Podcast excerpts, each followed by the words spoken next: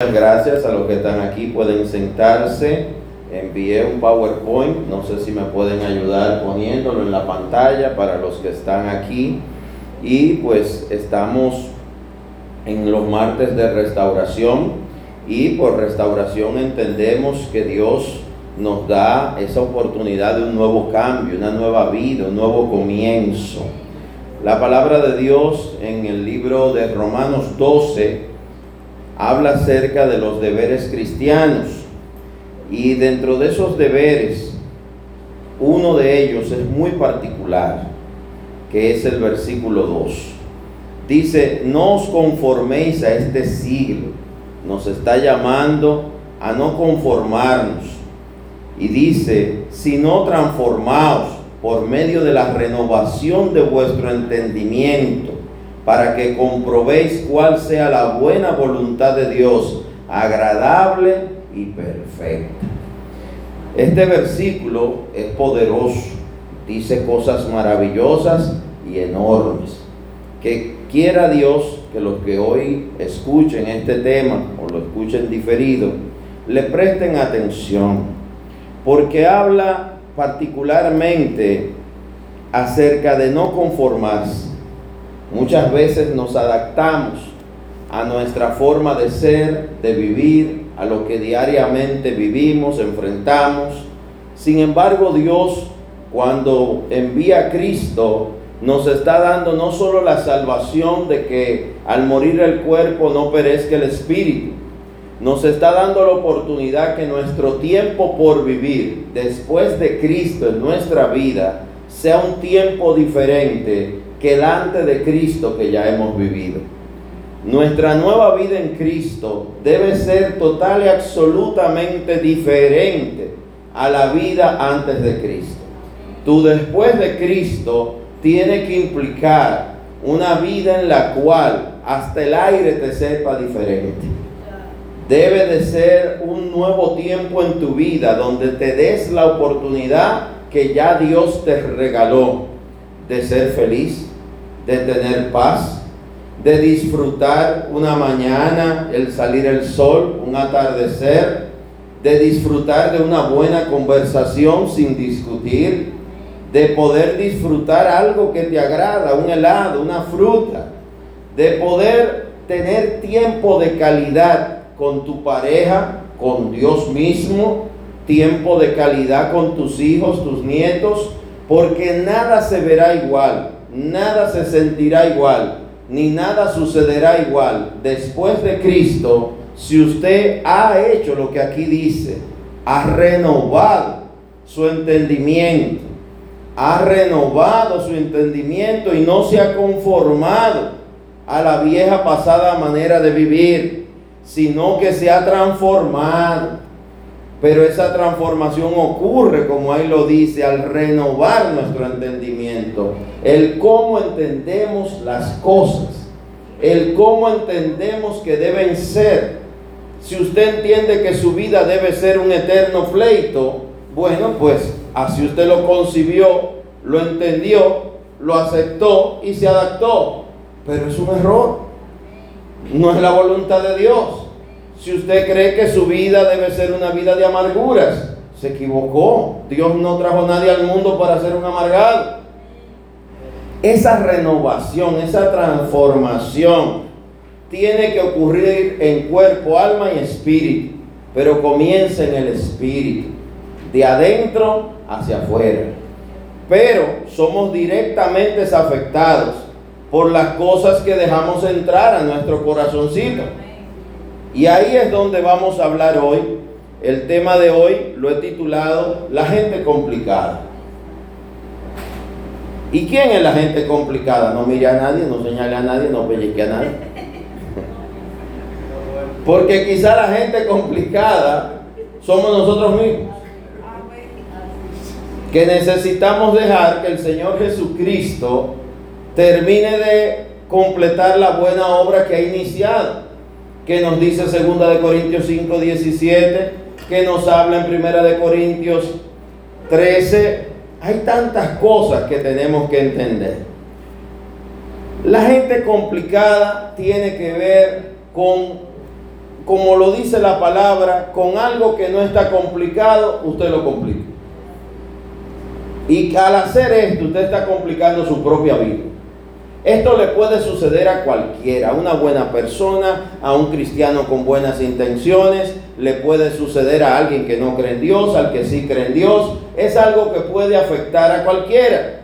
Y por eso es importante entender que este mal de la complicación que trae casi siempre la complicación, trae conflictos, trae choques, trae enfrentamientos, trae, como dice la Biblia, disensiones, va a traer indefectiblemente el que usted no se entienda con los demás, que no pueda tener relaciones estables con nadie de amistad, ni de trabajo, ni de negocios, ni de nada, que usted tenga pocos dolientes.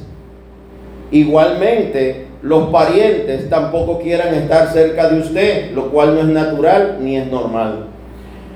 Vamos a analizar un poquito todo esto Quise hacer un PowerPoint para que los que estén aquí y luego más tardito se los voy a compartir por lo menos en el chat internacional. Voy a tratar de compartírselo para que puedan también tener las citas bíblicas y algunos detalles que están dentro de este compartir, porque es importante, hermanos, que nos ayudemos unos a otros. Primero que nada en oración. Eso es muy importante primero que nada en oración, pero luego de la oración está en el accionar, en el exhortarnos, el motivarnos a ser mejores personas cada día, todos los días. Amén. Y este tema a mí me, me toca mucho porque tengo desde mi niñez trabajando con personas. Desde muy niño he trabajado con personas Inicié a trabajar muy joven, a dirigir personal muy joven, a ministrar muy joven, y eso me obligó a entenderme con la gente.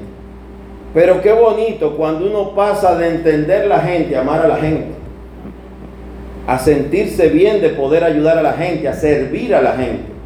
No se puede pasar a una cultura de servicio, a una visión de que sirvo a los demás, si primero no los amo? Si primero no me pongo en su lugar? Si primero no le facilito la vida a todo el que yo pueda? La gente complicada complica la vida de los otros y se complica la suya propia. Por lo tanto, el más amargado es el complicado y la complicada. Y esto le pasa al hombre y le pasa a la mujer. Amén. Quiero iniciar, como ya lo hice, leyendo este pasaje de Romanos 12. No está en la diapositiva, pero usted lo puede anotar, leer del 12, del 1 en adelante. Yo solo te hice hincapié en el versículo 2. Cuando habla de transformados, siempre acuérdese que esa palabra de transformados tiene mucho que ver con cambiar algo, cambiar el estado de algo. Ese transformados implica que la gente entra en una especie de paz y reposo. Usted pasa de aceleramiento a paz, de un estado de ansiedad, afán, usted pasa a estar relajado, estable, en sus cinco sentidos y su cabal juicio, como dice la Biblia, que fue transformado el Gadareno, estaba en su cabal juicio. De andar dando gritos por los montes, pasó a estar bien vestido, cambiado, sentado al lado de Jesús, que nadie entendía que ese era el loco que tiraba piedras. Ese cambio viene de una transformación. Y esa transformación tiene mucho que ver con pasar de ser una persona complicada o conflictiva, que también aplica la palabra, a ser una persona que está en paz con Dios y en paz con las demás personas. Amén. Si pasamos la siguiente diapositiva, vamos a ver a Santiago 4, 1, que nos dice, y está titulado La amistad con el mundo. Una persona conflictiva, y voy a ir pasando de lo bíblico a lo que es la vida cotidiana, En, Santiago 4 se nos habla de esa amistad con el mundo, que no necesariamente usted sabe que es amigo del mundo. No necesariamente usted se entiende como amiguito del mundo. Mugre y uña. Usted, usted no lo entiende. Que son uña y carne. Usted y el mundo. Usted no lo cree. No lo siente así. Sin embargo, tus hechos, tus acciones son que van a decir con quién te estás entendiendo y relacionando. Si con el mundo o con Dios. Dios tiene palabras muy certeras para el que se cree que no es del mundo y sí lo es. Una de ellas tiene que ver que el que no ama no ha conocido a Dios. Y hoy estamos, la gente que odia, mire, los haters en las redes y en todos lados y hasta en las casas, el que odia, dice Dios en su palabra, que Él es amor. Y el que no ama no ha conocido a Dios. Si decimos que amamos y también odiamos, estamos haciendo a Dios mentiroso. Amén. Que el Señor reprenda eso. Santiago 4 dice, versículo 1, y es una pregunta con lo que inicia, ¿de dónde vienen las guerras y los pleitos entre vosotros? No es de vuestras pasiones las cuales combaten en vuestros miembros. Codiciáis y no tenéis. Matáis y ardéis de envidia y no podéis alcanzar. Combatís y lucháis, pero no tenéis lo que deseáis, porque no pedís Pedís y no recibís porque pedís mal para gastar en vuestros deleites. Oh almas adúlteras, ¿no sabéis que la amistad del mundo es enemistad contra Dios? Cualquiera pues que quiere ser amigo del mundo se constituye en enemigo de Dios. ¿O pensáis que la escritura dice en vano, el espíritu que Él ha hecho morar en nosotros nos anhela celosamente? Pero Él da mayor gracia. Por esto dice, Dios resiste a los soberbios y da gracias a los humildes. Someteos pues a Dios, resistid al diablo y huirá de vosotros. Acercaos a Dios y Él se acercará a vosotros. ¿Cuánto dice este pasaje? ¿Cuánto enseña? ¿Cuánto nos trae luz con relación a lo que es el conflicto, lo que es ser contencioso. Dice literalmente de dónde vienen las guerras y los pleitos entre ustedes. No está hablando de naciones. Está hablando entre vosotros. Le está diciendo a la gente, a los mismos hermanos que están ahí, a los que llegaron a escuchar el mensaje. Le está diciendo, entre ustedes hay guerras y pleitos. Fíjese que para que en una casa se diga que hay una guerra, es porque algo grande está pasando. Ya esa guerra salió de la habitación matrimonial, pasó por la sala, pasó por el comedor, por el cuarto de servicio, la sala, la galería, el patio, el techo, la marquesina. Ese pleito va lejos. Llegó donde la suegra, picó donde la prima, la cuñada, la nuera, el nuero. Todo el mundo está envuelto en la guerra. Y quieran o no, los que están en esa guerra quieren que todos tomen parte y decidan a qué lado apoyan. Y habla también de pleitos entre vosotros. Un pleito es una discusión verbal o física, o verbal que se torna física. Y el pleito, pleitear, tiene que ver con discutir, con que tenemos puntos diferentes. Pero ¿por qué tenemos que llegar a pleito? Pleito es cuando una conversación se salió de tono, pasó de un hablar aún insultarnos, faltarnos el respeto. Guerras y pleitos. Esas palabras no deberían mencionarse en una casa, en una relación de amistad, en una relación laboral, en una relación familiar cercana o lejana o de familia de fe. Guerras y pleitos. Porque todo eso ocurre entre enemigos. Y usted no debe ser enemigo de quién es su compañero de trabajo, su familia sanguínea, su familia de fe. Usted no debería ser enemigo de la que duerme a su lado o del que duerme a su lado. De hecho, no debería ser enemigo del vecino tampoco, que es el familiar más cercano. Deberíamos estar si es posible, como la dice la Biblia, en paz con todos. Amén. Sin embargo, el mismo pasaje, el apóstol Santiago responde con otra pregunta. ¿No es de vuestras pasiones? Es decir, que es por las pasiones que te apasiona. Y la pregunta parece fácil, pero es complicada. Quizá usted le apasiona, y le voy a poner un ejemplo sencillo, cocinar. Y usted se apasiona con que van a hacer un sancocho. Pero para usted el sancocho implica primero pelarlo vive. Primero sazonar la carne. Pero hay gente que todavía no ha comprado los víveres y ya tiene una olla con agua en la estufa. Y quizá para usted es un pecado cocinando de esa manera. Hay personas que para ellos es un error garrafal en el trabajo, por ejemplo, que un informe se haga de tal manera, cuando usted entiende que el informe debe contar de tales y tales partes, porque usted tiene esta experiencia y usted hizo esta capacitación y usted se formó de esto y usted doctor, usted es máster, usted MAC, MHSE y todas las siglas la tiene usted. Pero hay alguien que va a hacer el informe, se le delegó a hacer. Y usted le comienza a decir cómo debe hacer. Y ahí entra el pleiteo. Porque en vez de hablarte te falta el respeto. Porque a veces no entendemos que no siempre vamos a poder hacer todas las cosas como nos gustaría hacerlas.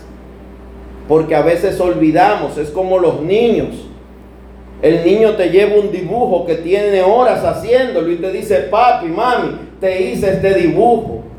Y tú le dices, qué lindo, pero tú no sabes ni lo que es. ¿Y, y, qué dibujaste, mi? Esa es la familia y usted no ve gente por parte, nada más rayones. Eso para usted quizás no sea una familia, pero para ese niño esos rayones, el círculo de papá, la raya larga de mamá, la que tiene los risitos de la hermanita, él sabe lo que hizo. No lo hizo como quizás debería hacerlo un profesional, pero él no es profesional. Él no es experto, pero lo está haciendo con amor. Y a veces vale más el que él quede contento, el que todo el que ve el dibujo tú le digas, mi hijo dibujó la familia. Y usted le escriba hasta con su letra, la familia, para que el que lea eso entienda, esto lo hizo un niño y es la familia. En vez de decirle, yo te voy a enseñar cómo se hace una familia, ven, mira, y le agarra la manito y le aprieta el lapicito y le dice, mira, una persona se hace así, así. Usted lo está ofendiendo, él dura una hora haciendo su familia. Necesariamente no es la manera como se debe de hacer pero necesariamente no es el momento de enseñar. Cada cosa tiene su tiempo, cada cosa tiene su hora debajo del sol. Eclesiastés nos los explica. No es por vuestras pasiones, cuídese de sus pasiones, porque las pasiones te pueden hacer una persona conflictiva. Tus pasiones pueden desbordarse y provocar que seas tú la persona complicada. Lo que te apasiona puede convertirse en tu fuente de complicación. Y hay gente que le apasionan varias cosas o muchas cosas. Puede ser que a usted le apasionen diferentes temas. Quizás no solo la cocina, sino lo laboral, lo profesional, le gustan las cosas bien hechas. hay gente que va a la casa ajena y le interesa los cuadros. ¿Quién te mandó a ti interesar cuadros en casa ajena? No sea la suegra que llegue y comienza a poner los floreros donde deberían ir. Y a poner las cosas como usted entiende que deben ir porque así es que van. Usted es la suegra, no la esposa. Deje que la esposa ponga los cuadros torcidos. Deje que lo ponga como ella quiere. Esa es su casa. Usted es la suegra. En la casa de la suegra, que la suegra arregle los cuadros. Pero en la casa de la nuera, no se meta, solo dígale qué cuadro más bonito. O quédese callado. No opine. La gente conflictiva se deja llevar de las pasiones. Y esas pasiones vienen, como dice ahí mismo, de los miembros. Y ahí usted dirá, bueno, ¿de cuáles miembros? Fíjese que el versículo 2 nos aclara un poco. Dice, codiciáis y no tenéis. Matáis y ardéis de. Yo no sé dónde queda la envidia en tus partes, pero en algún lado queda. Porque muchas son las personas que antes de ser cristianas, yo espero que aquí nadie cristiano envidie, que ven una casa y dicen, yo quiero esa casa. Ven un carro y quieren ese carro. Ven una foto y quieren ir a ese, a ese sitio. Ven en Instagram donde el otro está de vacaciones y usted no llegó ni a Boca Chica y, se, y usted dice, yo quisiera ir ahí. La envidia es peligrosa. No es de Dios, claro está. Pero como dice ahí, codiciáis y no tenéis, matáis y ardéis. Dice que como un fuego la envidia. La gente conflictiva va a tender a que lo que le apasiona quiere que quede perfecto. Pero también va a querer que lo que el otro está haciendo, donde no te llamaron, quede como usted entiende que debe quedar. Y eso te provoca un ardor cuando tú ves algo que no está como debe estar, porque tú entiendes que debe estar como debe estar. Pero el asunto no es tuyo, no es tu casa, no es tu vida, no es tu pareja. Hay gente que quiere hasta arreglarle los hijos a los otros. Le hicieron cuatro moñitos y dice, son moñitos no se hace así, se lo debarata al hijo ajeno. Y le hace cuatro cebollitas, pero espérate que ese no es el hijo suyo. Por eso hay gente corrigiendo hijo ajeno y vienen y le dicen, a mi hijo no me lo corrí. Ay, hay un detalle. Es verdad, no el hijo suyo. Y siempre van a decir, pero antes la gente, uno le daba una pela a un muchacho y te la agradecía. Mm. Así ocurrieron muchos abusos y maltratos con la teoría de la famosa pela y muchos tíos abusadores, abuelos abusadores y familiares con, entre comillas, buena intención, abusadores. Y ahí habla de ardéis de envidia y no podéis alcanzar, combatís y lucháis. Fíjense que sigue hablando de guerra, de combate, de lucha, pero no tenéis lo que deseáis. Es decir, que el que entre en esta batalla no va a ganar porque esa batalla no la gana nadie. Incluso, añade, pero no tenéis lo que deseáis porque no pedís.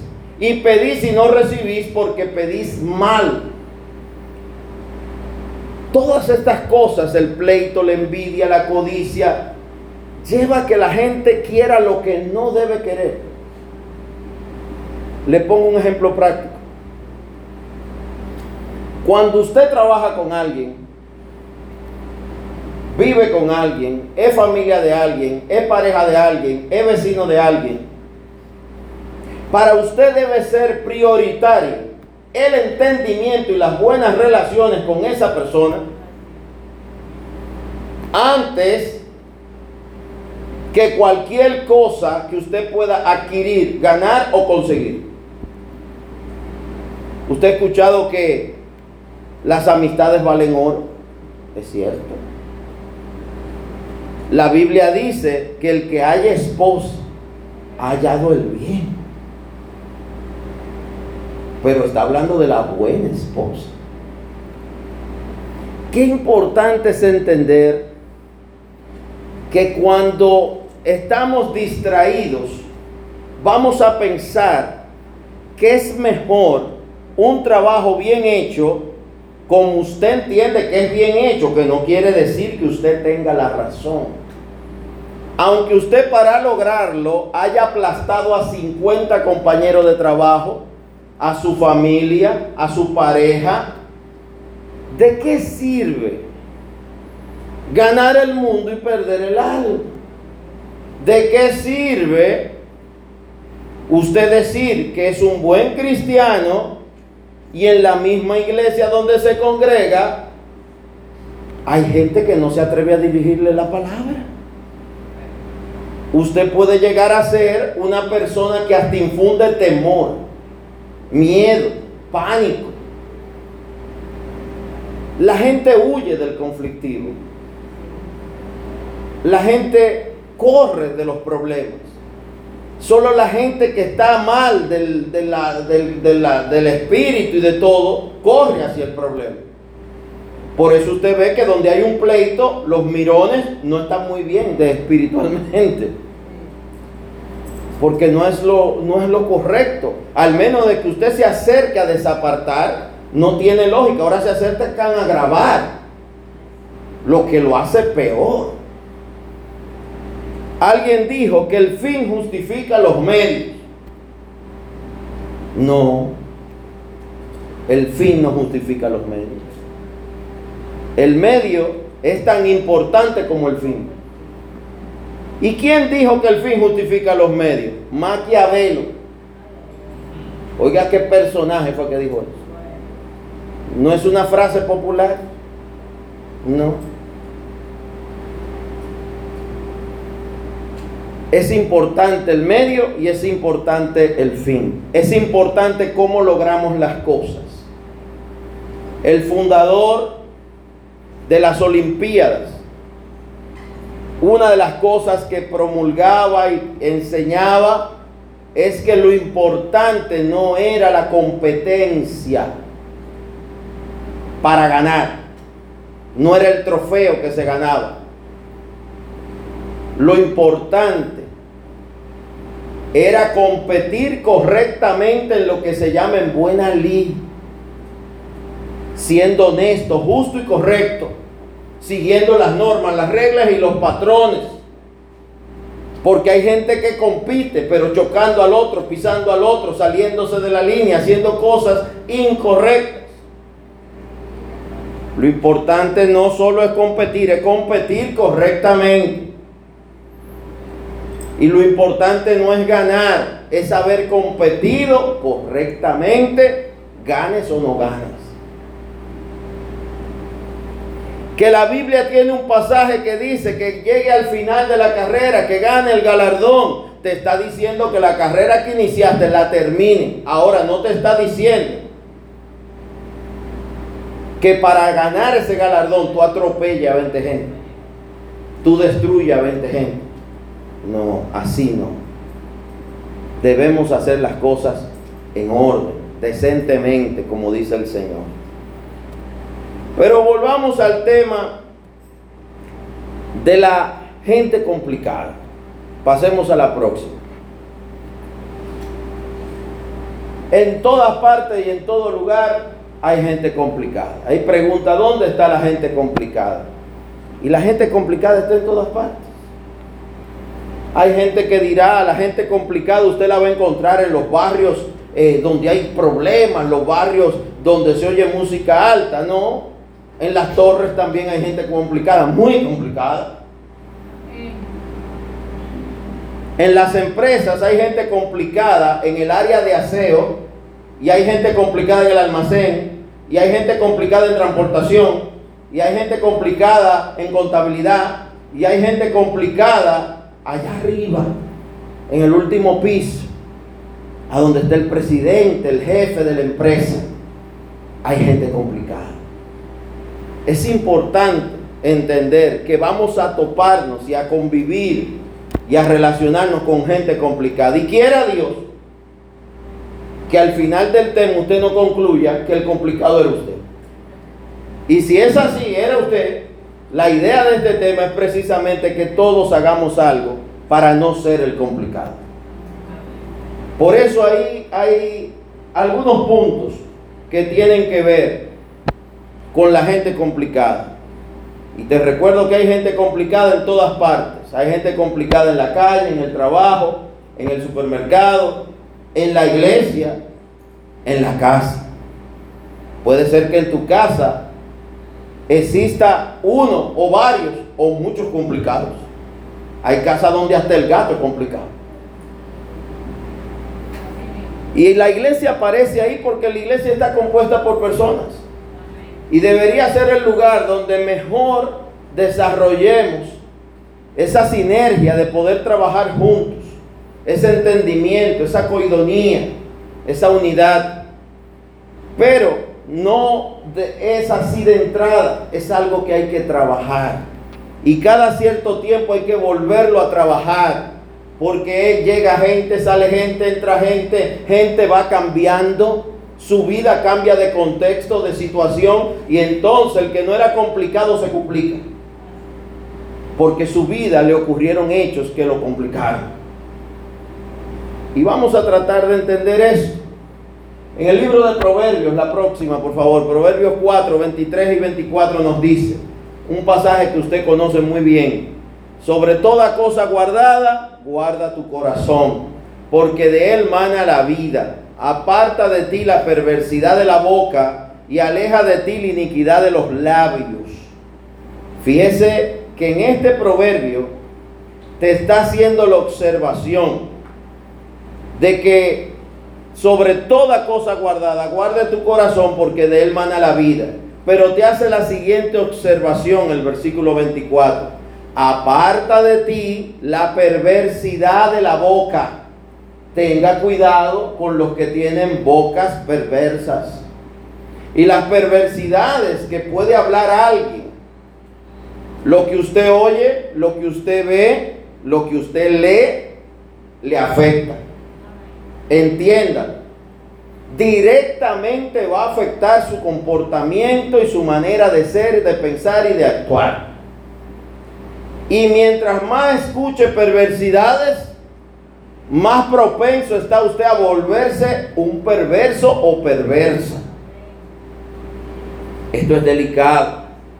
Aparta de ti la perversidad de la boca, los amigos perversos, las amigas perversas y aleja de ti la iniquidad de los labios. Te está diciendo que aleje de ti las personas que su boca habla perversidades e iniquidades. ¿Qué es una iniquidad? Es algo que no es justo, no es correcto y es algo que hace daño sin sentido. Hay gente que critica a otras personas que le pasan, ni saben quién son ni cómo se llaman, y lo critican porque hay que criticar. ¿Tú viste esa que pasó por ahí que parece una loca y, le critica la ropa, el vestido, el peinado? No tenía que decir y destruyó a una persona que quizá escuchó y salió de su casa contenta, sintiéndose bien con su peinado y con su ropa. Y se encontró con esa persona perversa y conflictiva, porque la perversidad trae conflicto. Porque el perverso no solo critica al que pasa, critica al del grupo, al de la familia. Por eso hay personas de familia de fe y familia sanguínea que son criticones. Que solamente, y aquí hemos hecho estudios acerca de la murmuración y los efectos que eso trajo en el pueblo de Dios. Eso detiene, destruye, derriba. No hay avance donde hay murmuración y contienda. Necesitamos sacar de nuestra vida todo labio inicuo y toda boca que habla perversidades. Cuídese de eso. Cuídese de eso. Y recuerde siempre que sus hijos terminan oyendo lo que usted ve y con quien usted habla. Eso es algo básico. Los niños y los jóvenes escuchan, ellos están sentados al lado suyo y usted comienza a hablar con el perverso, perversidades, y sus hijos lo están escuchando. Y cuando hay guerras y contiendas en una casa y se entra en pleito y se dicen cosas que no se deben decir, ahí están los hijos escuchando. Perversidades, iniquidades. Por eso el conflictivo no se siente que lo es, pero lo es. Porque usted está hablando y diciendo cosas que van a traer conflictos con su pareja, con los de su casa y va a afectar la vida de sus hijos directamente y de la persona que cohabite con usted. Fíjese que hasta los animales se ponen nerviosos. Hoy en día la gente lleva al perrito, al gatito, al veterinario, no sé, le han entrado unos temblores y una... Oh, por si en esa casa vuelan los platos, la taza. Eh, el perro está nervioso, no tiene que esperar los fuegos artificiales de diciembre, porque usted tiene fuego artificial el año entero en su casa. Y mala palabra y estralladero de puertas. Amén. La próxima, por favor. Vamos a hablar un poquito de cómo funciona esto de la gente conflictiva. Amén. Si me ayudan con el PowerPoint. Cuida lo que piensas y así cuidará lo que sientes. Está en el recuadro rojo. Cuida lo que piensas y así cuidará lo que sientes. Usted no va a sentir lo que no pensó. Apréndase eso. Usted siente lo que usted piensa. Lo que usted se metió en la cabeza, en su pensamiento, en sus emociones, en su, corazón, como dice en Proverbios 4, eso es lo que usted va a sentir. Si usted se dejó entrar a su corazón perversidades, si dejó entrar a su corazón solamente cosas negativas sobre usted, sobre su familia, eso va a sentir. Y ese sentimiento no va a ser bueno si son cosas malas y perversas. Por eso el cuadro amarillo te dice, cuida lo que escuchas, lees o miras, pues eso te programa, para usar una palabra actual. Eso te predispone. Eso te va a predisponer como tú vas a pensar, a reaccionar y a sentir. Lo que usted escucha, lo que usted lee, lo que usted ve. Eso lo va a programar. Por eso usted tiene que tener cuidado. Si alguien con boca perversa te dice el día entero, tú no sirves, tú no vales, tú eres una esto, tú eres una lo otro, tú, tú eres un acá. Y así mismo le dicen al hombre, tú no sirves para nada, tú no vales nada, tú no eres hombre nada. Ah, ay, ay, ay, ay. Cuida lo que escuchas, cuida lo que lees, tenga cuidado con los libros que les recomiendan porque de ahí van a venir las nuevas filosofías que mucha gente está teniendo de vida, de estar leyendo cosas que no debe leer. Igualmente, tenga cuidado con lo que ve, ahí entran las series, que ustedes lo que se conecta en Netflix cuando llegue del trabajo y en una semana se ve una serie entera, ¡pam! Una serie entera y la serie era de algo raro, de algo mal, de algo desagradable era de terror, era de fantasma, era de lesbianismo, homosexualismo, o era de ricos. Está llena de series de ricos, de gente que vive en castillos, y usted no llega ni siquiera a vivir en una pensión. ¿Cómo usted se va a sentir? ¿Qué usted va a desear y va a codiciar? Usted va a querer en la mañana, le va a decir a la esposa, ¿por qué no me hiciste unos huevos poche? Pero usted en su vida pidió huevos poche. Te decía, dame un huevo sancochado. Y no le tomaban el tiempo. Ahora hay que tomarle el tiempo, que son tres minutos para que sean poché. Oh santo. Tenga cuidado con lo que ve. Tenga cuidado con lo que lee. Y tenga cuidado con lo que oye y lo que oímos. Lo podemos oír hasta en el carro mientras vamos manejando. Usted dura una hora para llegar a su trabajo y usted escucha un programa de estos que hay ahora que están en YouTube y en el carro, algunos carros te pone el video en el celular, usted va manejando, es un programa en YouTube o es un podcast o es un programa de radio y ahí van hablando sandeces, iniquidades, perversidades y usted escuchando y nutriendo.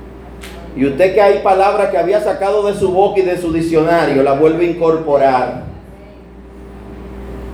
Por eso, yo le motivo a que a partir de hoy revise lo que usted oye, lo que usted lee y lo que usted ve.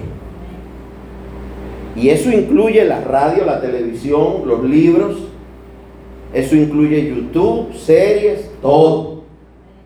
Tenga cuidado. Y más si cuando usted ve en el carro, va su hijo, su hija, oyendo esas palabras, oyendo esas historias y que fulano dejó a fulana y ahora está con fulana y que aquella se sacó una barriga y no sé quién y que la otra se operó y se puso no sé qué cosa. Ay, ay, ay. Y su hija escuchando eso.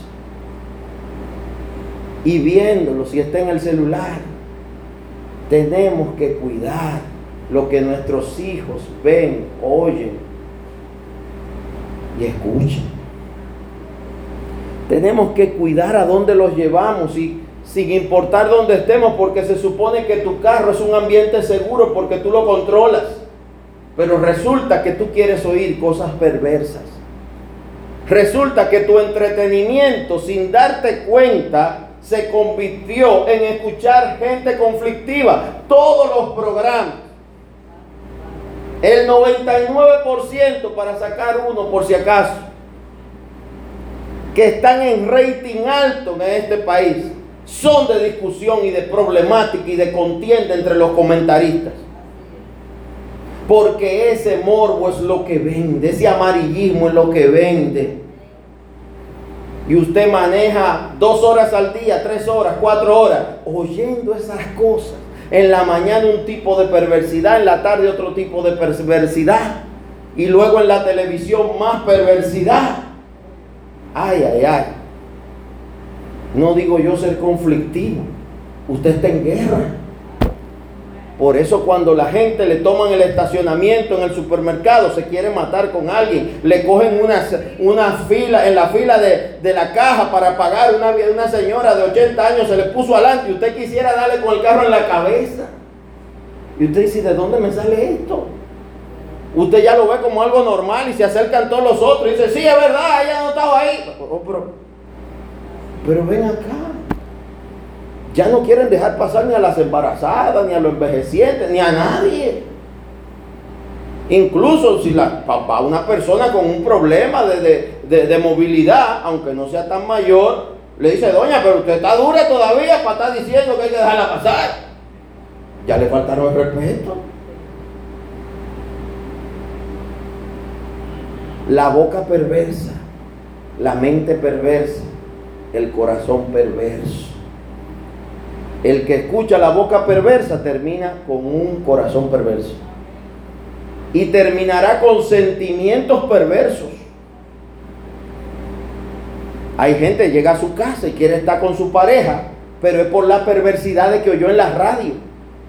Te calentaron el oído y se te calentó todo y usted llega con una intención con su pareja que no es con su pareja. Es con lo que usted escuchó, con las perversidades que escuchó. Entonces al final, eso pornográfico y perverso que usted escuchó lo está llevando a hacer actos que no son los normales con su pareja.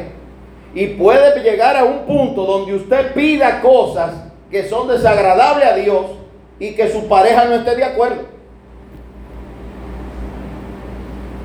Porque usted está oyendo perversidad y quiere hacer perversidades. Y va a entrar en un conflicto matrimonial. Y ahí viene el conflicto. Ella no me complace, él no me complace. Ella no es suficiente, él no es suficiente. Ah, porque no quiero hacer las perversidades que tú estás oyendo en un programa de radio, de YouTube, de televisión o las películas que, que ves.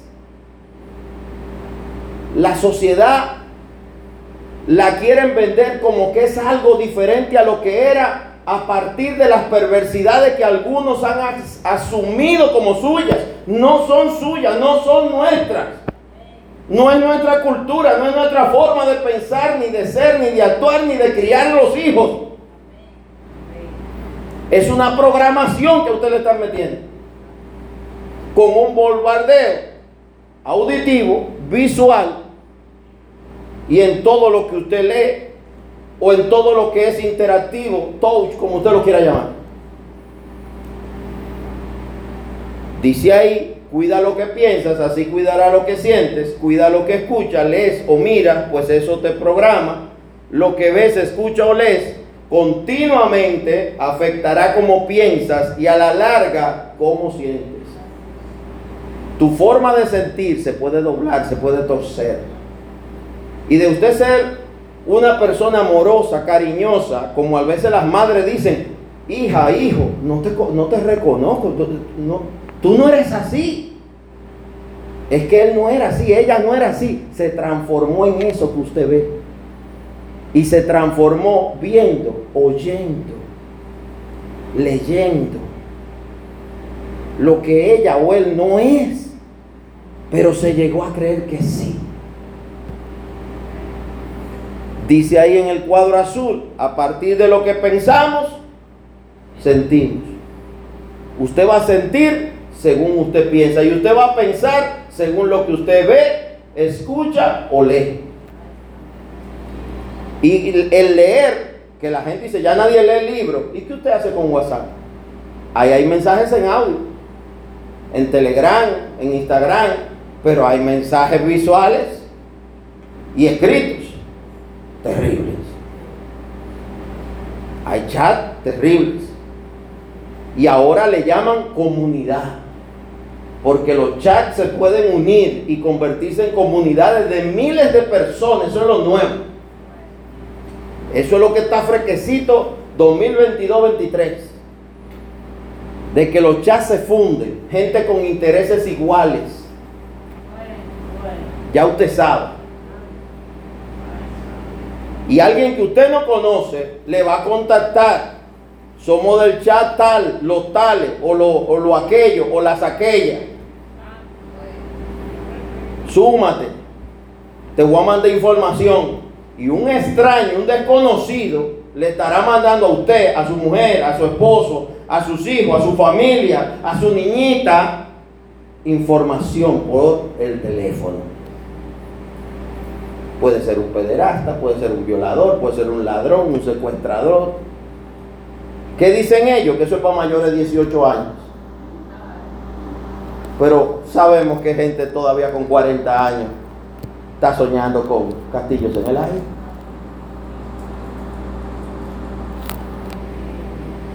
Segundo punto, y sentimos lo que estamos programados a pensar.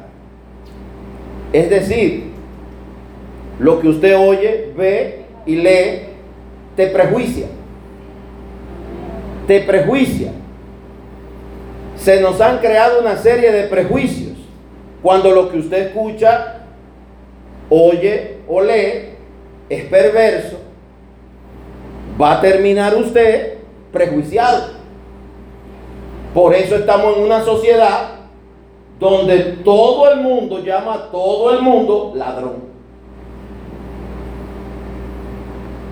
donde nadie sirve, donde ningún padre ni madre es bueno. Y usted ve una madre y un padre que trabajan 20 horas y para los hijos no son buenos, porque nadie sirve. Pero usted mismo ha ayudado a crear ese concepto, a sembrar esa visión perversa de que nadie sirve. Es una programación como tienen los canales y las emisoras. Perversidad tras perversidad va llegando un momento que los jóvenes están perdiendo el deseo de estudiar, de trabajar, porque ellos ven que hay gente que sin hacer nada, usted le ha enseñado que todo el mundo sin hacer nada tiene todo, que aquel tiene de todo sin hacer nada, que aquella tiene de todo sin hacer nada, que esa sin por salir sin ropa tiene de todo que aquel que por canto un disparate tiene de todo. Y usted le ha hecho entender que todo el que tiene algo es por eso. Pero hay un médico que quizás tiene 30 o 40 años trabajando. Y usted lo está metiendo en el mismo saco. Hay una persona que ha pasado de todo en su vida, se ha preparado, ha estudiado, ha trabajado, ha luchado, ha tenido altas y bajas, momentos buenos, momentos malos, pero está sobreviviendo. Pero usted lo está metiendo en el mismo saco padres esforzados, madres esforzadas. Estamos en un tiempo donde se ha vendido el concepto de que nadie sirve. Y lo están llevando al punto, ayer en un país, me voy a reservar el nombre y los detalles por asuntos legales, condenaron a ocho jóvenes que mataron a un joven de 18 años a golpes. Lo mataron a golpes. De los ocho jóvenes, algo lamentable para la familia del joven que murió y de los ocho jóvenes condenados. Y para toda la sociedad de ese país. Y del mundo, diría yo. Cinco de los jóvenes fueron condenados a cadena perpetua. Y el que tiene más edad tiene 24 años. Cadena perpetua. 22, 23, 20. Los otros le cantaron 15 años a los otros tres.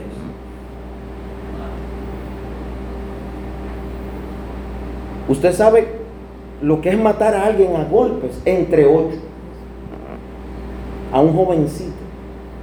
Y ellos, ¿cómo lo, lo supieron? Porque ellos se grabaron matándolo. Y lo compartieron. Y lo comentaron. Uno de ellos dijo, luego de hacer esto tengo deseo de un café y de una fumada. Cadena perpetua.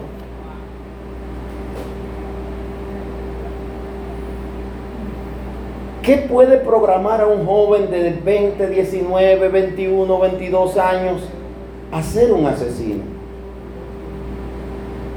A sacar a otro de un centro de eso que yo no lo llamo de diversión, de perdición. Sacarlo agarrado por la espalda. Y cuando lo tienen afuera, lo golpea. El primer golpe es por la espalda, que él ni sabe quién se lo dio. Y cuando cae al piso, lo matan a patadas. Y uno se burla y dice, yo no salí en el video, el que lo grabó, pero me salpicó la sangre y se muere de la risa. Pero cuando le cantaron la sentencia esta semana, nadie se rió. No hubo risas en ellos ni en sus familiares. Sí ocurrió algo. Un grupo de haters comenzaron a atacar a los ocho jóvenes, a insultarlos, a insultar sus familias. Usted sabe lo que representa para un padre, todos eran estudiantes universitarios, todos eran jóvenes de familias que se esforzaban por mandarlo a la universidad y el resultado que tuvieron fue un asesino que salió a compartir un sábado, un viernes, una noche de fiesta y ese fue el final de la fiesta. Y dígame usted, los padres del que falleció. ¿Cómo explicarle que el, hijo salió a compartir con unos amigos y los amigos lo mataron? Porque lo... ¿Cómo va a ser? Pero eso no es la primera vez que pasa. Y en nuestro país ha sucedido. De muchas maneras que no voy a mencionar. La perversidad está en las películas la perversidad está en los juegos de video, donde a la gente se le enseña a matar y el que más mata es el mejor jugador. Y nadie dice nada. No, esos juegos son restringidos 18 años. ¿Y quién ha dicho que con 18 años alguien tiene la capacidad de saber quién debe vivir y quién debe morir? Por tener 18 años, las personas ya tienen derecho a aprender a matar. Ahí dice el tercer punto. Y nos programan los pensamientos anteriores. Tanto pensamiento perverso termina programando a la gente a ser conflictivo. Donde la gente está programado cómo va a reaccionar ante tal situación. Y un día explota. Pero hay gente que va a explotar muchas veces sin tener una consecuencia fatal en la bondad de Dios hay familias que juegan con fuego amenazándose, diciéndote te voy a hacer esto, te voy a hacer aquello, no voy a repetir lo que se dicen, pero usted sabe. Y llega un momento que alguien lo hace. Se programa. Y las noticias, este año inició, nadie habla de eso, porque todo el mundo está muy entretenido en otras cosas. Pero desde el día 1 de este año arrancamos con asesinatos y suicidios y no se han detenido jamás. Ayer en la noche, otro caso, más otro que estaba, ya había acontecido y encontraron los cuerpos ayer. Y así sigue la cosa todos los días. Está programando la sociedad a sus ciudadanos a ser violentos, a no tener respeto por la vida, pero tampoco a respetar la discrepancia. Tú tienes derecho a no pensar igual que yo. Tú tienes derecho a no tener las mismas ideas que yo. Yo te tengo que respetar pero tú debes respetar también la forma de pensar que tenga yo. pudiéramos tener un debate con altura y respeto, sin ofensas. Y aún no nos pongamos de acuerdo, ni hay que agredirse, ni hay que faltarse respeto, ni nada tiene que terminar ni en violencia ni en malos tratos. Pero hoy en día todo termina a los golpes, a los bombazos y a las patadas y no es con los policías entre la misma gente. No se entiende. Pero sí tiene su sentido. La gente está programada a la violencia, como está programada a que hoy vi siete noticias de desalojos. ¿Y qué decían en todos los desalojos? Nosotros tenemos viviendo 20 años aquí, nosotros estamos viviendo aquí 10 años, 50 años. ¿Y usted tiene el título? No, pero el que nos vino a desalojar tampoco.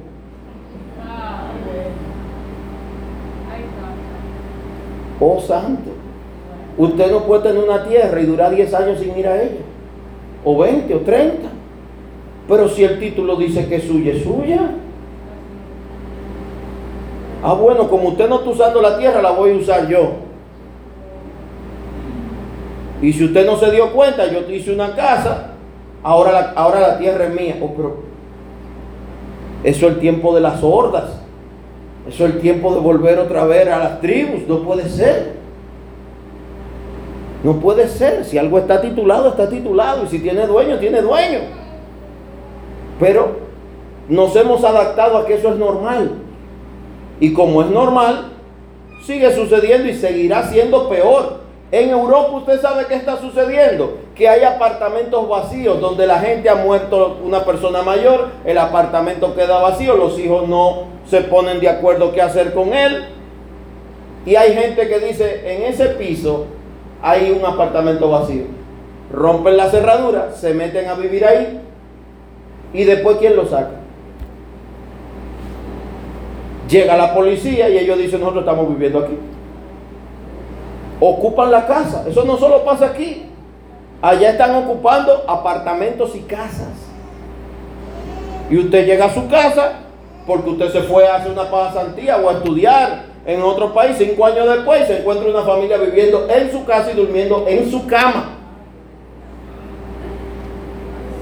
Y más bien, usted va a tener que indemnizarlo porque si no, no se van. Oh santo, no pagan los impuestos, usted lo va a tener que pagar de los años que no estuvo ahí, porque ellos no lo van a pagar. Lo malo, bueno, y lo bueno, malo. Por último, cuarto punto en ese recuadro, dice, los pensamientos repetitivos nos programan. Habla de pensamientos anteriores lo que ya pensé decir a la conclusión que ya llegué. Yo llegué a la conclusión que esto debe ser de esta forma y como ya llegué a esa conclusión, ya eso es lo que yo entiendo como debe ser. ¿Quién ha dicho que porque tú llegaste a una conclusión que algo debe ser de tal forma, es así? No tiene que ser necesariamente así. Quizá usted esté equivocado. Igualmente, la gente llega a un momento de que ve pornografía y se llega a creer que las relaciones sexuales son como la pornografía que ve. Y llega a entender que la pareja que tiene no cumple con los requisitos porque ya se programó de que eso es tener relaciones. Y eso no es tener relaciones. Eso es salvajismo, bestialismo, un montón de cosas. Orgías. La Biblia habla contra todo eso pero también eso es antinatural. Sin embargo, hay esposos que le llevan a su esposa y esposas también que hay que hacer esto, porque esto es lo que está de moda. Hoy, ¿desde cuándo el sexo es una moda? ¿Desde cuándo usted y su pareja tener intimidad es según lo que esté de moda? Es según lo que se está haciendo. Incluso le han cambiado el nombre a todas las cosas. Pero venga acá. No es que te quedado, no es que ha atrasado, no es que... No, es que a usted lo han programado mal. Si no, mire las estadísticas de nuestros jóvenes, las estadísticas de las enfermedades venéreas, que no solo es el SIDA, no solo es el papiloma, hay un montón de enfermedades de contagio y transmisión sexual que están azotando a nuestros jóvenes y la gente está callada. Y usted se puede contagiar ir, por ir hasta un baño público, siendo usted un hombre o una mujer que no está haciendo nada malo y termina contagiado porque usó un baño público. Que lo pudo haber usado hasta en una clínica, la pudo haber usado en cualquier lugar, pero eso está en el ambiente. Después explíqueselo usted a su pareja que usted no ha hecho nada mal. Ay, ay, ay. Si no es una creyente o un creyente que te crea, y el médico que te lo sepa explicar, fácilmente puede haber una desgracia. Los conflictos, las personas conflictivas, ¿qué la producen? Ya te hablé de lo que ven, lo que escuchan, lo que leen, eso tiene que ver con el medio, la sociedad, la gente, es decir, nosotros mismos lo provocamos. Las noticias, los malos programas, las malas películas, y lo peor es que usted hasta paga por ver. Paga internet, paga paquetico, paga película, paga cine, paga entrada. ¿Cuántas cosas usted paga para envenenarse? Es como los refrescos gaseosos que la gente los compra, se los toma y al final usted se está envenenando y usted paga para envenenarse. Oh santo. Lo mismo pasa con las harinas, lo mismo pasa con un montón de cosas. Ya, pastor, ¿y qué vamos a comer? Lo mismo que se ha comido toda la vida, pero bien hecho. La próxima, por favor. ¿Qué complica a las personas? Estamos hablando de las personas complicadas. Bueno, pues, ¿qué complica a las personas? Hablamos de lo que ven, lo que escuchan y lo que leen. Pero aquí también hay otros puntos que son muy importantes que nos afectan a cualquiera de nosotros. Uno de ellos, el primero en la lista, la falta de perdón. La gente que vive sin perdonar va acumulando resentimientos y rencores. Se va llenando de ira. Se va llenando de angustia, de molestia. Va a ser una persona que vive airada y no sabe ni por qué. No se ha despertado y ya está molesto o molesta. Y usted dice, pero, pero acá, el sol acaba de salir. Son personas que el día que el, día 31 todo el mundo celebra y ellos no celebran. El día de su cumpleaños se amargan. Cuando le hacen un regalo, dice yo no quiero regalo. Vamos a hacer una foto, yo no me hago foto. Mira un pedazo de bizcocho, yo no como bizcocho. Pero todo eso es mentira. Sí le gusta el bizcocho, sí le gustan las fotos, sí le gustan los regalos. Pero la falta de perdón emponzoña a la gente. Y se llena de pus. Y esa pus mala es ira reprimida. Son complejos. Son iras que se van convirtiendo en odios. Pero a veces la gente odia a la humanidad. Y por eso usted no va a entender a veces por qué alguien supuestamente usa el término común, lo voy a usar, y es que no me cae bien fulana, no me cae bien sutano. Pero ¿cómo que no te cae bien si tú ni lo conoces? A veces hasta ven a alguien en la calle no me cae bien. Tú no has hablado con esa persona. Tú ni sabes quién es. La gente tiene prejuicios. Algunos tienen prejuicios con el color de piel, el color de cabello, otros tienen prejuicios con la forma de vestir, otros tienen prejuicios con lo que tenemos algún tipo de fe, otros tienen prejuicios con los que tienen algún tipo de trabajo, porque en algo en su vida fueron marcados y la falta de perdón hace que arrastre esa cruz. Están las raíces de amargura, que implica también con situaciones no sanadas. Algo que te pasó y tú no lo sanaste en el momento. Hay cosas que hay que sanarla inmediatamente. Por eso aprenda a pedir perdón. Pero también aprenda a decir gracias. Porque hay alguien que se a esforzar por hacer algo para usted y cuando lo hace, ve que usted lo tiene en poco y aunque usted no se dé cuenta, esa persona entonces queda con una raíz de amargura y usted ni cuenta se dio. Es como el que se esmera en hacer un regalo de cumpleaños a alguien y después la persona el regalo lo deja tirado y, usted mismo que dice, pero mire el regalo, te lo di ayer, ni lo abrió. Las heridas abiertas que tiene que ver con lo que son relaciones continuas, como es la matrimonial, la de familia, padres e hijos, las relaciones de familia de fe, los que nos vemos en la iglesia y tenemos heridas abiertas porque alguien te hizo algo y tú no se lo perdonas. Alguien supuestamente te ofendió en algo y tú no se lo perdonas. Esas heridas abiertas hay que cerrarlas para que cicatricen y el Señor la termine de borrar. Amén. Está lo que es el temor. Hay gente que tiene temores que le infundieron en su niñez. Quizás lo que eran sus amigos, un día en vez de ser amigos se burlaron, te golpearon, pues ahora usted no confía en los amigos, ni confía en nadie. Para usted nadie es amigo suyo, usted le teme a la gente. Hay gente que tiene ese temor. No confía en nadie, nadie sirve, nadie vale.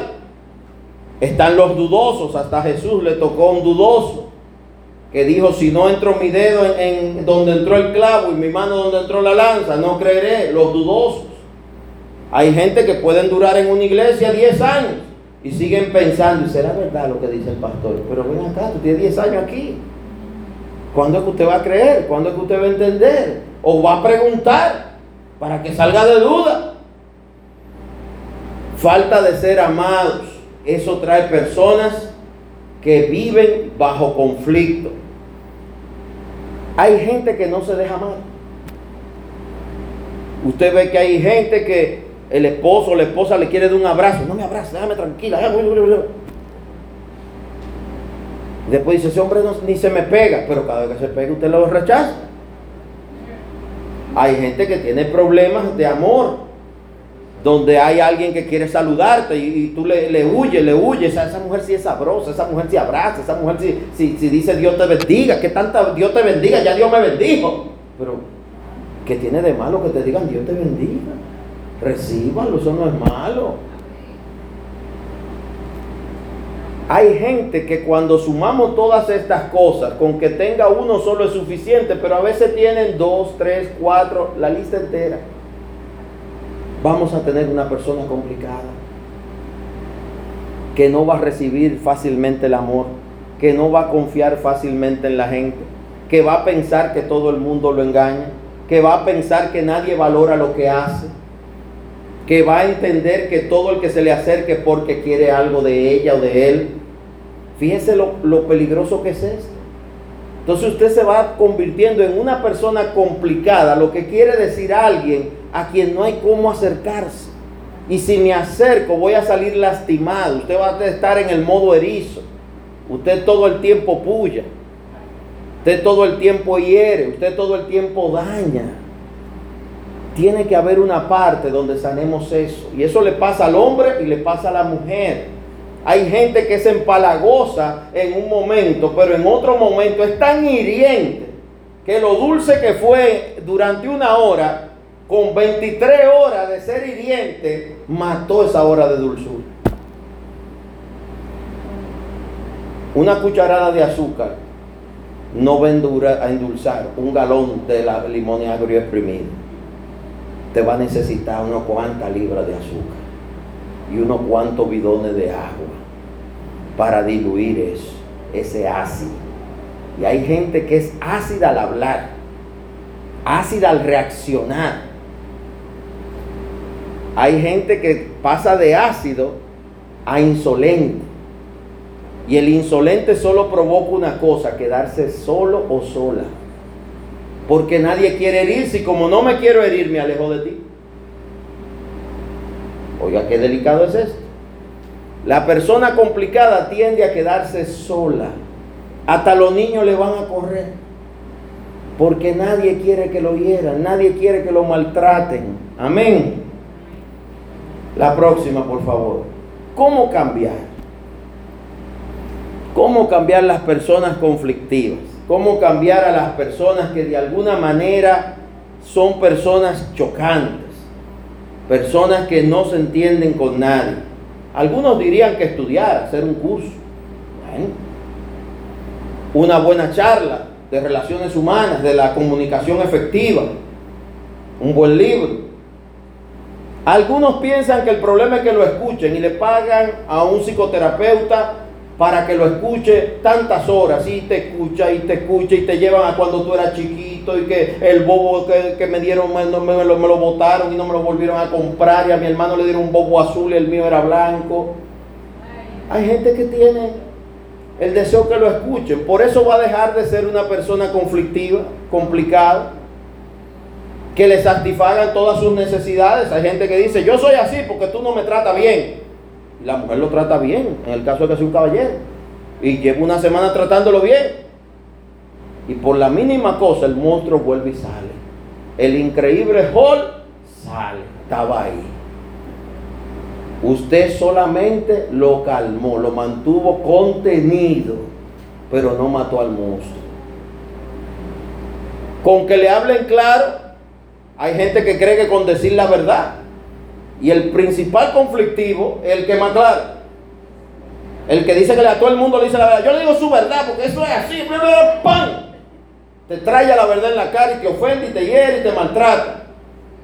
Y se queda orgulloso y orgulloso. Yo dije la verdad. Pero esa es la verdad tuya. Para decir la verdad no hay que ofender. Cuando leo a Duarte, cuando leo a Lincoln, cuando leo la Biblia, cuando leo a Jesucristo, cuando leo a la Madre Teresa de Calcuta, a Gandhi, a, a Mandela, todos tenían un lenguaje de paz y de entendimiento y de no violencia. Ninguno tenía un mensaje de, de agarra un garrote y párteselo en la cabeza al otro.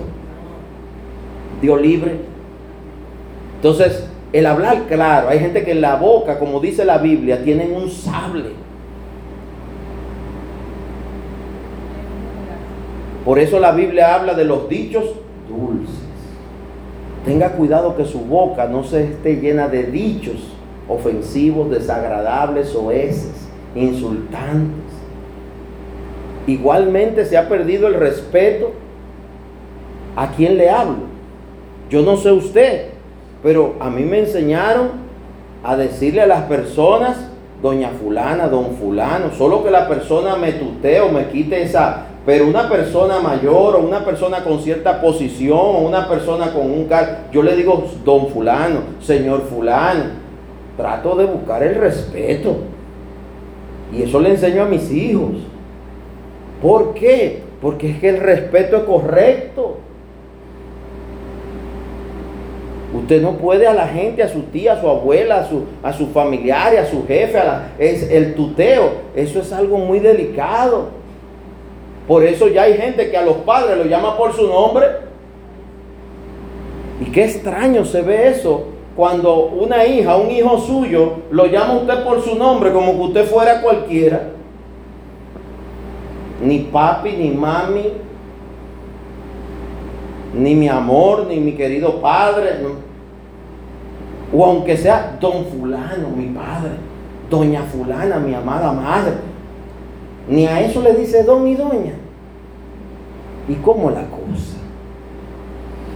Y usted dirá, no, es que tenemos confianza. Y por la confianza también, usted va a llegar un momento que hasta lo va a tratar como a cualquier persona. No es cualquier persona, es tu padre o tu madre de la tierra. Lo mismo sucede si usted se encuentra con su profesora que le dio clase en kinder. Usted la va a tratar como, por respeto debe darle un cariño, un trato de, de honra. La Biblia habla de que honremos las canas. Yo lo creo. Que no les griten. Hay gente que dice que el problema es que no le hablan bien. Y entonces usted les habla bien y ellos le hablan mal. Usted lo trata por por favor y ellos le devuelven qué tú quieres, quién eres tú. O lo que está de moda, el ignorar. No te respondo, no te digo nada, no me importa lo que tú pienses, ni lo que tú quieras, ni lo que tú haces. Pero ven acá, esa es tu madre, tu padre, tu jefe, tu compañero de trabajo. Esa es tu tía, esa es tu vecina. ¿Cómo es que usted va a ignorar a todo el mundo? Conflictivos. Ahí entran los conflictos silenciosos. Hay parejas que pueden pasar semanas y meses enemigos en un conflicto y el conflicto es silencioso. No nos hablamos, no nos dirigimos la palabra. Eso no es de Dios. A otros dicen que la solución a los conflictos es más formación, más debate, es decir, más discutir los temas, más complacer a la gente, pero por complaciente estamos como estamos. A los hijos ya no se les puede corregir. Hasta lo someten a usted a la justicia. Algunos hasta te amenazan y dicen, te voy a llevar al tribunal. Ay, ay, ay. ¿Cuál sería la solución bíblica? Está fácil. La próxima. Y voy concluyendo. Solo el amor cambia al ser humano. Solo el amor de Dios y el amor al prójimo. Jesús sintetizó todos los mandamientos a dos. La ley y los profetas, que son 600 y tantas leyes, lo sintetizó en dos. Lo podemos leer en Marcos 12, 28 al 34. Pásela, por favor. Donde habla de los dos mandamientos más importantes, que son el antídoto y la medicina a los conflictivos y conflictivas. El amor. La solución es muy básica. El amor. Dice Marcos 12, 28. Uno de los maestros de la ley escuchó la conversación entre Jesús y los saduceos. Al ver que Jesús le respondió muy bien, se acercó y le preguntó, ¿cuál es el mandamiento más importante de todos? Jesús le contestó, el primero y más importante de los mandamientos es el que dice, escucha pueblo de Israel, nuestro único Dios es el Dios de Israel. Ama a tu Dios con todo lo que piensas con todo lo que eres y con todo lo que vales. Y el segundo mandamiento en importancia es, cada uno debe amar a su prójimo como se ama a sí mismo. Ningún otro mandamiento es más importante que estos dos. Eso enseñó Jesús. Cuando él habla del primer mandamiento, que está en el versículo 30, Ama a tu Dios con todo lo que piensas. Recuerde que estábamos hablando del pensamiento. ¿Y de dónde vienen esos pensamientos? Del corazón. Pero vas a pensar lo que tú ves, escuchas y lees. Si usted está recibiendo que ame a Dios por encima de todas las cosas, eso estará en sus pensamientos. Si usted enseña al niño y lo instruye en su camino a que ame a Dios, a que tema a Dios, y temer a Dios no es un temor malo, es un temor santo de que no quiero desagradarlo. No quiero hacer sentir mal a aquel que amo. ¿Usted entiende eso? ¿Qué tipo de temor santo es? No quiero hacer sentir mal a mi Dios que amo, que Él me ama, que me ha perdonado, que me ha salvado, que me ha dado una nueva vida, que entregó a su Hijo unigénito en una cruz por mi salvación, que me ha aceptado con mis defectos y mis errores y me ha dado una nueva vida. No lo quiero hacer sentir mal. Como usted no debería querer hacer sentir mal a sus prójimos cercanos. Pero dice más. Ahí también dice Ama a tu Dios con todo, con todo lo que piensas, según la versión puede variar la lingüística, pero es lo mismo, con todo lo que eres. Otra versión dice con todo tu ser, que en tesalonicense es cuerpo, alma y espíritu, que ame a Dios con toda tu mente, todo tu corazón y todo tu espíritu. Amén. Si lo amo de corazón, si lo amo espiritualmente, si lo amo con todo mi ser, yo no voy a hacer algo que lo ofenda, que lo desagrade, que lo avergüence. Acuérdense que Adán y Eva cuando pecaron lo primero que hicieron salir a buscar hojas para hacerse ropa porque le daba vergüenza, pero toda su vida de creación la habían pasado desnudo delante de Jehová y nunca le tuvieron miedo, nunca le tuvieron vergüenza. ¿Qué trajo el pecado? Miedo y vergüenza, pero el miedo malo el miedo a que te falle y te vas a dar cuenta. Amén. Con todo lo que eres y con todo lo que vales, que es con todo tu corazón, todo lo que hay en tu ser. Y el segundo mandamiento en importancia es cada uno debe amar a su prójimo como se ama a sí mismo. Fíjese que el amor al prójimo debería ser algo que va de manera gradual en crecimiento. El bebé cuando nace, por lo regular, tiene alguien, sea su madre, su padre, su abuelita, su tía, una comadre que lo crió, una tía que te crió. Hay alguien que represente el amor materno, el amor del cuidado de esos primeros pasos. El ser humano nace indefenso que hay que alimentarlo, hay que cubrirlo del sol, del frío, de los mosquitos, de las hormigas. El ser humano nace totalmente desvalido. Por lo tanto, todos los que tenemos una edad adulta, aún sean 18 años, 15, 10, 13, 10, ya caminan y comen, es porque alguien los cuidó. Alguien los alimentó. Alguien cuando iban a cruzar la calle y venía un carro los agarró. Alguien los enseñó a hablar, alguien los enseñó a escribir, alguien los enseñó a leer. El amor. En todas las etapas de la vida del ser humano hay alguien que te da cosas. Y aunque usted no lo entienda, no hay dinero que pague lo que pasa una profesora con 40 o 50. Mi profesora que se llamaba Lola, el primero de primaria, tenía 68 caconcitos en el aula. 68 angelitos. nuestra querida profesora llamada Lola, que debe estar con el Señor, tenía tiempo para ir butaca por butaca y prestarnos atención. Se sabía el nombre de cada madre de los 68 niños y el nombre de cada uno de los 68 niños. Nunca la vi llamar a alguien por un nombre que no fuera su nombre, ni con un epíteto, ni con un insulto. Por eso el magisterio es una de las profesiones, yo lo llamo oficio, porque es algo que tiene que ver con llamado, con ministerio. No debería ser por salario. El salario debe ser digno, pero la vocación debe estar en el corazón. Hay alguien que te cuidó, hay alguien que te ayudó. Y así como alguien lo hizo por ti, hoy tú debes ser y yo debo ser agradecido y hacerlo por los demás, no solo por nuestros hijos. Por eso cuando un padre se va y deja un hijo engendrado o una hija y engendra otro en otra casa y otro en otra casa, tenemos que ver qué hay en el corazón y en la mente de ese caballero.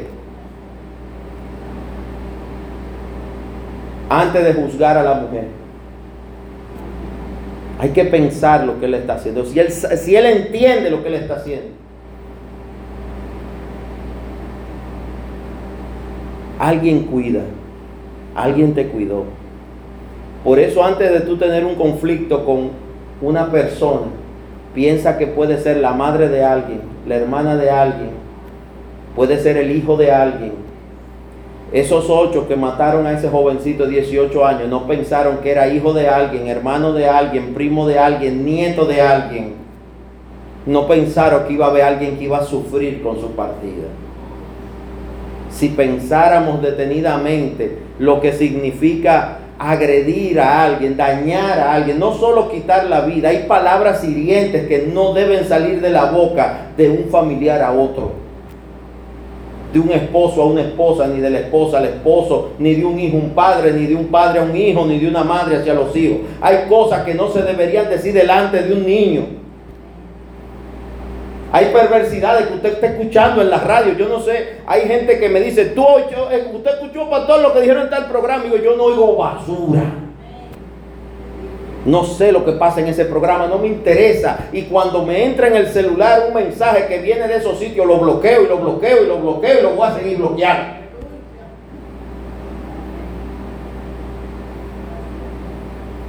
No voy a oír basura. Ni me interesa que mis hijos estén al lado mío y me escuchen escuchando basura. Yo no la oigo, tampoco quiero que la oigan ellos. Ni siquiera para saber lo que es. No sé lo que está pasando ni lo que están diciendo. No me interesa. Pero sé que lo que sea que están hablando tiene carcomido y podrido la mente de la gente. Y aún dentro de la gente de la fe nos está faltando mucho, nos estamos quedando cortos en el trabajo que tenemos que hacer. Yo no sé usted, pero como creyente me siento muchas veces, y se lo digo a Dios, me siento cargado. No es que no estamos haciendo el trabajo, hacemos todo lo que podemos y todo lo que podamos hacer más lo estamos tratando de hacer. Hay días como hoy que me siento cargado y digo, Señor, ayúdanos. Si tú nos ayudas un poco más, ayúdanos para hacer esto, para hacer aquello. Pero no es con mi fuerza, es con su poder. Es con el trabajo de muchos, no de algunos. Nos quedamos cortos. Allá afuera se está librando una batalla y nuestros hijos, nuestros jóvenes y aún los adultos hay tanta gente que ha entrado en una vida conflictiva hasta consigo mismo y con Dios. Por eso hay gente que no quiere ni que le hablen de fe, ni que le hablen de nada, porque están heridos. Tienen heridas abiertas con la fe, porque hay cosas de las cuales culpan a Dios. Porque se están nutriendo de oír cosas que no son verdaderas ni las correctas. Le han mostrado un Dios que no es el Dios de la Biblia. Le han vendido un Dios que da cosas, un Dios que, paga lo que usted le, da, Él se lo paga. Dios no, no hace trueque, no hace negocio, Él no anda vendiendo nada. Él no está en la bolsa de valores, ni Él tampoco está vendiendo acciones, ni vende Bitcoin, ni vende nada. Él lo da todo gratis. Y por amor y misericordia. Pero andan vendiendo a un Dios que Él da todo gratis. Entonces, ¿cómo usted vende lo que es gratis? Es como que alguien le quiera vender a usted aire. No, pero es que el aire usted sale y respira y ya. Le pueden vender un climatizador de aire. Y aquí le llaman aire acondicionado. Es un climatizador. Que en los países que nieva, pues entonces ahí funciona lo que es la calefacción. O frío o caliente. Pero Dios todo lo que da lo da gratis. Amar al prójimo tiene que ver con amarse usted, pero tiene que ver con entender que hay gente que te ama, comenzando por Dios. Y usted lo tiene que entender, y lo tiene que saber, y lo debe de oír. Y lo debe de oír en su casa, y lo debe de oír en el carro, y lo debe de oír en el trabajo, y lo debe de oír en la universidad. Debe de haber jóvenes en la universidad hablando de que hay un Cristo que les ama. En los colegios deben haber jóvenes preparados y personas y niños y adolescentes que los padres le hayan enseñado. Háblale a los otros de Jesús. Con respeto. Sin faltarle a su derecho de no querer oír. No quieres oír, no hay problema. ¿Quieres oír? Te voy a hablar. Mañana te traigo un tratado. ¿No quiere oír? No hay problema. En las universidades como Harvard, Oxford y diferentes universidades. Había una tradición que aquí se puso de moda en uno de nuestros parques donde iban los literatos, filósofos y eruditos y grandes escritores. Y es que se subían en una banqueta para desde ahí dar discursos. Muchos de ellos creían en Dios. Y muchos oradores y escritores y científicos y filósofos Hablaban de ciencia, pero hablaban de Dios también. Hoy hace falta gente que hable de Dios. Pero no de un Dios que va a acabar con el mundo, de un Dios que quiere salvar vidas. De un Dios que quiere enseñarte de que podemos vivir en esta tierra con amor, en amor, dando amor. Y para eso tenemos que dejar de ser conflictivos. Hemos perdido la capacidad de tolerar, de esperar, de oír. Inmediatamente ofendemos y agredimos. Acostumbro a decirle a la gente cuando no tengo una respuesta del momento, voy a orar. Por ahora hagamos una pausa, dejemos esto para después, porque yo, no discuto. Yo hago una pausa, digo, vamos a orar y que Dios dé una salida. Nada es tan importante como para faltarte respeto, agredirte o hacerte sentir mal. Mejor oremos, esperemos. Si no estamos de acuerdo, esperemos. La próxima, por favor. Ese pasaje no termina ahí. Recuerde que es el encuentro entre Jesús y otro personaje. Dice el versículo 32. El maestro de la ley le dijo, muy bien maestro, lo que dices es cierto. Solo Dios es nuestro dueño y no hay otro como Él. Debemos amarlo con todo nuestro ser y amar a los demás como nos amamos a nosotros mismos. Estos mandamientos son más importantes que cumplir con todos los ritos y deberes religiosos. Es decir, que cumplir con todas las demás cosas. Sin amor, nadie puede decir que conoce a Dios. No puedo querer ser tan justo que te deje de amar. No puedo querer ser tan perfecto en lo que hago que para hacerlo te daño, te pisoteo y te ofendo. No puedo. Porque antes que la excelencia o la belleza de algo, está el amor que te tengo que tener como mi prójimo.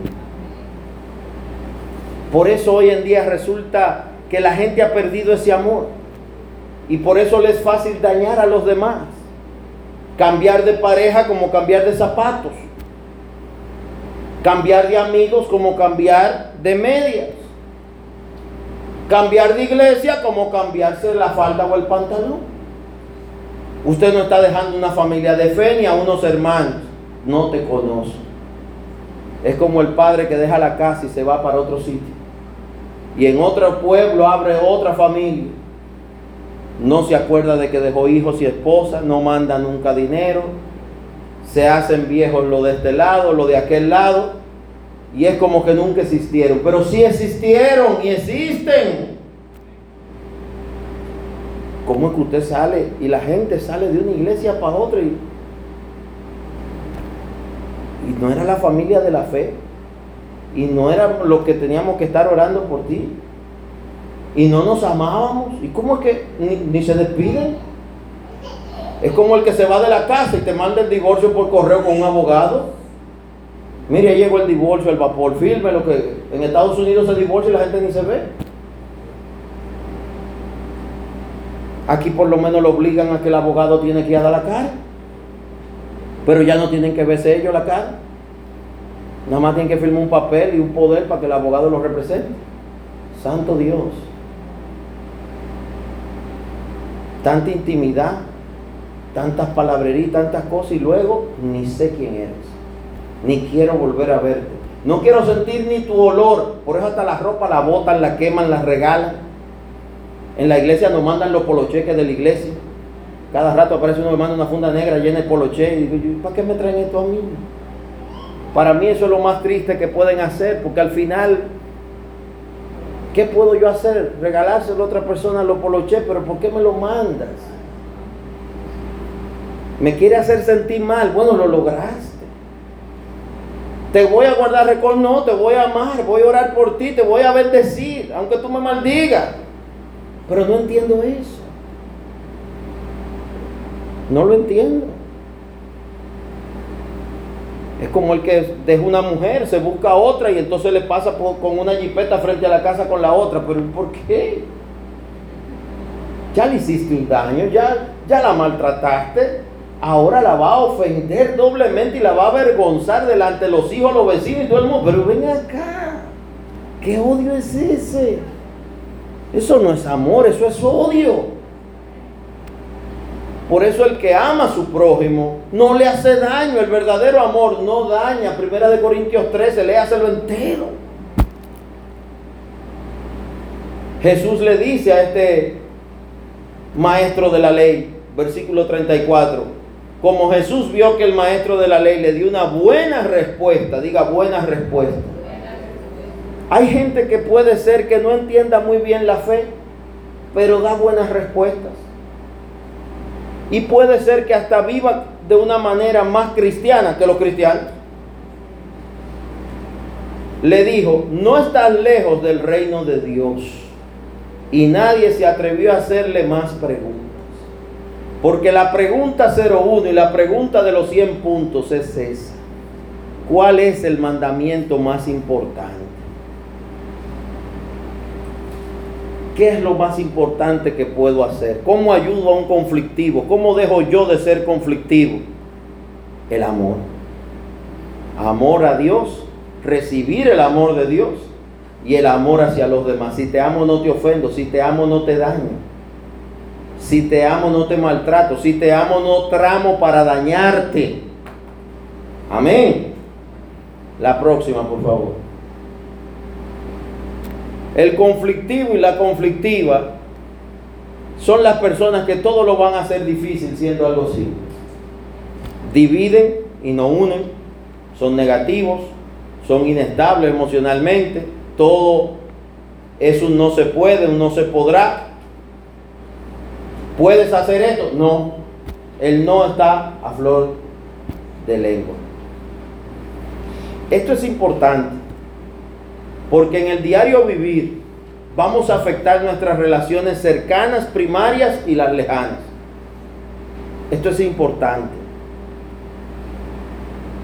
El que no vive para servir. Jesús habló y enseñó acerca de servir. Mucho. El que más habló sobre servir porque su vida fue entregada por servirnos a nosotros. Qué importante es no vivir una vida de no. No se puede, no se podrá, no se logrará, eso no es así. Solo lo que usted hace está bien. Usted no se equivoca. Usted no falla. Siempre recuerdo que en una ocasión le dije a alguien del Ministerio de Alabanza, mira, este y este joven quiero que le ayudes para que puedan prepararse y formen parte del grupo. Fui a, la oficina y cuando volví, en menos de 15 minutos me dijo, no dan para eso. Yo le dije, pero cuando tú llegaste, tú no sabías prácticamente nada. Y los que aquí estaban te ayudaron, te tuvimos paciencia, esperamos que aprendieras. Y ahora los que llegan, tú dices, no dan para eso. Pero tú llegaste sin saber y te tuvimos paciencia y esperamos que aprendiera y todavía no sabe bien. Y aún así te seguimos amando y seguimos esperando. Y, cuando estás sirviendo, todos nos gozamos y celebramos el que Dios te use. Ahora tú le vas a negar a estos dos jóvenes que puedan aprender. Me acordé de la historia la narración bíblica del que fue a pedir clemencia al rey, que le debía muchísimo dinero y el rey se lo perdonó. Y cuando salió afuera encontró uno que le debía 100 pesos y lo mandó a meter preso y lo estaba ahorcando. Los seres humanos estamos viviendo así. Quiero que me perdonen todo, pero a nadie perdono nada. No le aguanto nada a nadie. No le dejo pasar a nadie ni una coma. Aleluya. Pero ¿y por qué? Si a ti te hemos aguantado todo. Y a ti te están aguantando todo. Y por la misericordia de Dios, usted y yo vivimos, caminamos y respiramos. Si Él quiere, según los griegos, la vida es como un hilito que con una tijera lo cortan. Según el libro de los Salmos, dice que es como humo que se disipa con el viento. Dice la Biblia también que algunos vivirán 70 años, los más robustos 80. Pero al final volamos, nos vamos. El tiempo va a pasar. Nadie se va a quedar aquí para semilla, ni de ejemplo. No, todos nos vamos. Ahora, ¿a dónde vamos? Lo decide el Creador. Y ahí es donde está el detalle como vivamos va a afectar directamente tanto el destino de nuestro espíritu como cuánta gente usted habrá aplastado en su vida, destruido, dañado. Donde hay una mujer adúltera hay hogares destruidos. Donde hay un hombre adúltero hay hogares destruidos. Donde hay un abusador hay abusados. Donde hay perversos, habrá una ciudad perversa. Porque eso estamos formando. Luego no nos sorprendamos con las cosas que van a suceder y van a comenzar a pasar y están pasando ya. Porque aceptamos la perversidad y la celebramos. La aplaudimos y lo premiamos con nuestra atención, con nuestro like, en vez de rechazarlo con bloquearlos. Dice Lucas 11, pase a la próxima, 23, el que no es conmigo contra mí es, y el que conmigo no recoge, desparrama. ¿Quién dijo? Jesús. El que no es conmigo contra mí, contra mí es, y el que conmigo no recoge, desparrama. ¿Qué tenemos que hacer con las personas conflictivas? Amarlas. Ponga la última, por favor, ahí está amarlas, no excluirlas, no juzgarlas y otra vez amarlas. Pero si el conflictivo también es perverso, ámelo, pero no sea parte de sus perversidades. Nadie te puede llevar a hacer algo que vaya en contra de tu fe y de tu Dios y que usted lo tenga que aceptar el amor te puede llevar a amar al perverso, pero no hacer la perversidad. ¿Entendió eso? Por lo tanto, ser tolerantes, en el caso de la iglesia y de las familias, le motivo a que si hay alguien conflictivo, lo ame, lo inunde de amor de muchas maneras diferentes y al mismo tiempo busque la manera de hacer esa persona parte de las cosas buenas que se pueden hacer en la casa y en la iglesia. No los rechace. A veces queremos que los jóvenes tengan muchos talentos, pero cuando se lo enseñamos, cuando se lo modelamos, cuando le dimos la oportunidad, necesitamos darle la oportunidad y necesitamos apoyarles pero no en las perversidades, en las cosas correctas. No soy parte de la perversidad, pero voy a ser parte de una obra buena que tú puedes hacer y tienes el talento para hacerlo. Pero en lo malo, no. Amén. La tolerancia, el respeto, son valores que debemos fomentar en nuestros hogares, en la calle, en el trabajo, pero el amor yo creo que cubre todo. Cubre todas las áreas. Si te amo, te perdono. Si te amo, no te maltrato. Si te amo, te cuido hasta de ti mismo. Amén. Y si te amo, no te ofendo. Pongámonos de pie para orar. Lo dejo hasta ahí en esta noche. No etiquete a nadie, ni salga hoy de aquí diciendo, tú eres el conflictivo, la conflictiva, porque todos ustedes no entendió nada. Eso es bullying. Amén. El ejercicio no termina y el ejercicio termina dando amor, dando respeto, sacando las perversidades de tu vida, cuidando lo que ves, lo que oyes y lo que lees. Esa es la parte práctica al conflictivo, ni le huya ni lo deje solo.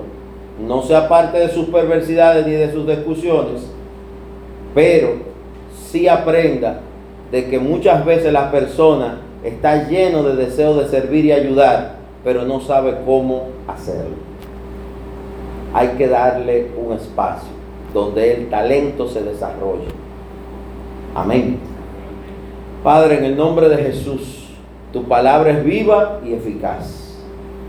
Como dice el libro de Santiago, si nos falta sabiduría, pidámosela a Dios. Hoy te pedimos sabiduría, de la que viene del cielo, que es pacífica, que es buena, que es una sabiduría, Señor, que nos ayuda a perdonar, a amar, a hacer lo bueno, lo justo y lo correcto, sin la necesidad de dañar a nadie.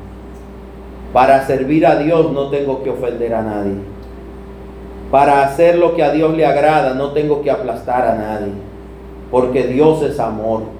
Y el que conoce a Dios y tiene a Dios en su corazón, ama. Y si ama a Dios, va a amar a su prójimo como a sí mismo.